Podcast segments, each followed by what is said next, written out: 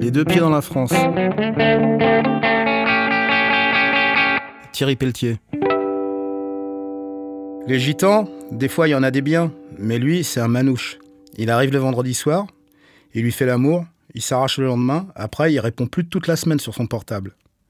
Il vient sans rien, même pas de clope, elle lui paye tout. Je lui ai dit, moi, c'est pas un mec, c'est un macro. Mais qu'est-ce que tu veux? Elle croit qu'elle est trop vieille à 49 ans pour retrouver quelqu'un. Elle veut même déménager pour être plus près de lui. Sans bagnole, au RSA avec un fils handicapé, c'est pas gagné. Elle ferait mieux de rester ici, au village. On lui a plombé le compteur, elle peut chauffer, et puis elle sait qu'elle peut compter sur nous pour les courses. Chaque fois qu'on part au Lidl, on l'emmène avec nous. C'est un bavard, mon copain Patrice, ce gros bonhomme chauve perpétuellement souriant dans son survêt. Il est lui-même d'origine gitane, mais euh, il tient pas trop à ce que ça se sache. J'en ai fait du boulot. Chauffeur poids lourd, balayeur, j'ai bossé dans la métallurgie. J'ai touché à plein de trucs. Mardi, je passe devant la commission Cotorep pour mon dos. Ils vont me dire si j'ai droit à quelque chose. Je comprends son impatience. S'il devenait bénéficiaire de l'allocation adulte handicapé, il passerait à 700 euros par mois au lieu des 350 du RSA. Il doublerait la mise. Ses enfants, Gillian et Kimberley, sont les meilleurs amis des miens, Jules et Angèle. C'est notre arrivée dans ce petit bled de l'Aude, en pleine Sarkozy triomphante, qui a permis cette improbable rencontre, cet embryon d'amitié entre nous, les ex-futurs bobos paupérisés et eux, sous-prolétaires entraînés depuis des générations à vivre dans la mistouffe. Quand on est pauvre, on ne se bat plus, on se débat. Contre l'implacable nécessité, contre des factures absurdes, contre des abonnements contractés du temps de notre splendeur de français moyen, et qu'on est bien trop truffe pour résilier.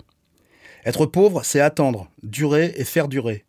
Faire durer ses fringues, sa vieille caisse qu'on peut plus mais qu'on n'a pas les moyens de changer ni même de faire réparer.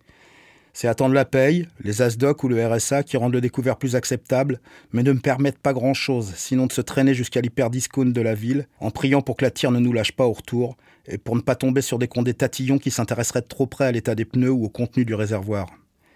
Être pauvre, c'est vivre le rétrécissement inexorable du champ des possibles, c'est attendre en tremblant de toujours nouvelles avanies, c'est n'avoir d'autre choix que de s'accrocher à un bled, un toit, sous lequel on vit plutôt mal, en attendant que pire encore n'arrive.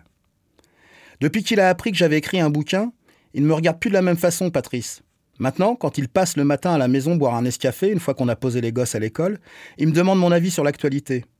Alors moi, emmerdé, sans grande conviction, je dévide mon bréviaire de gaucho fatigué, j'essaye de lui parler de convergence des luttes, de solidarité. T'as raison, qui m'a répondu un jour. Il faudrait un nouveau mai 68. Moi, si j'aurais voté, j'aurais voté Le Pen. Au village, ils sont nombreux à mépriser Patrice parce qu'il ne bosse plus depuis l'hurlure.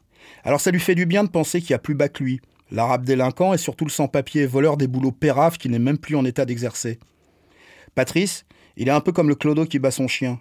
J'arrive pas à me fâcher. Il est un peu con des fois, mais il est gentil, Patrice.